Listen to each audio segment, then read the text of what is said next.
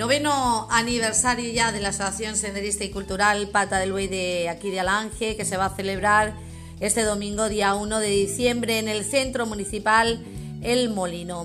Deciros que nos informa Pata del Buey que si hubiera algún cambio ya se avisaría por el grupo de WhatsApp y por las redes sociales. Para celebrar este aniversario, Pata del Buey realizará la ruta senderista Sol Marinero, que es una ruta inversa de la tradicional ruta Luna Marinera. La salida será a las 10 de la mañana desde el centro y tras la ruta se va a celebrar, se va a llevar a cabo una jornada de convivencia entre socios.